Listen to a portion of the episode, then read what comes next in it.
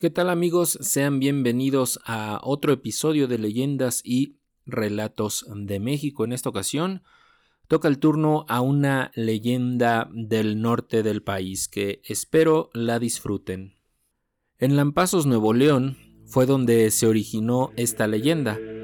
Se cuenta que en las calles de Mina y Allende estaba una casa que era propiedad del señor Santiago González Anaya Dicha propiedad le fue prestada al padre García, quien fue un sacerdote muy querido en el lugar. El padre García era una persona que se sabía mover para conseguir donativos, diezmos y regalos para las obras de caridad y arreglos de la iglesia.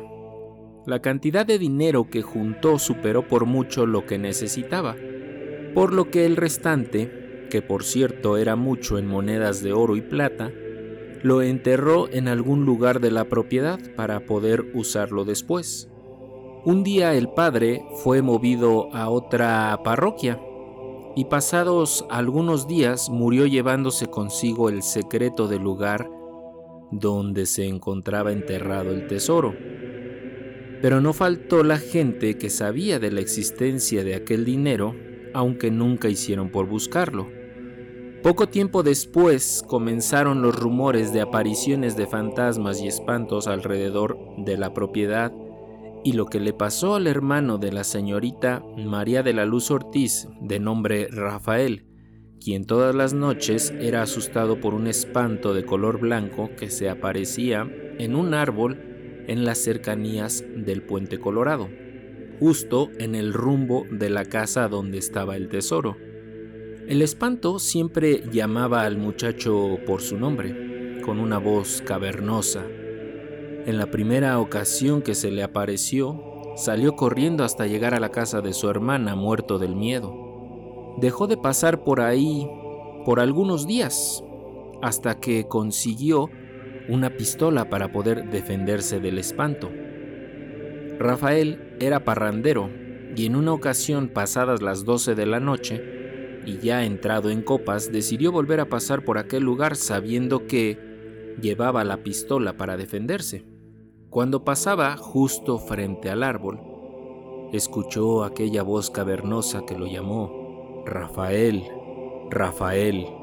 El muchacho, lleno de miedo pero decidido a enfrentarse a aquella voz de ultratumba, se acercó hasta el espanto que se mecía en una de las ramas del árbol tiró un balazo al aire y le preguntó que quién era.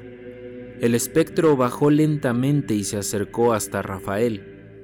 Una manta blanca voló con el viento y se descubrió el horror de aquel fantasma. Una imagen tan horrorosa que el muchacho cayó desmayado.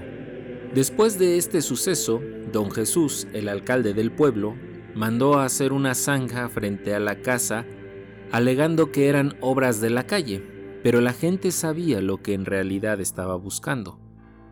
A partir de ahí, muchos hicieron hoyos y zanjas dentro de la propiedad sin encontrar nada, hasta que en el año de 1970, con las obras de la carretera a Colombia, tres trabajadores arrancaron de cuajo con una máquina un árbol que estaba en los linderos de la casa con la calle, y ahí apareció una olla con monedas que relucían y cegaban al que las veía. Ese mismo día, aquellos trabajadores desaparecieron y jamás se les volvió a ver, y también ese día cesaron las apariciones de espantos por aquellos rumbos. Espero les haya gustado esta leyenda del estado de Nuevo León. Yo me despido, pero ya saben que por aquí nos seguimos encontrando en un nuevo episodio de Leyendas y Relatos de México. Así que hasta el siguiente episodio amigos.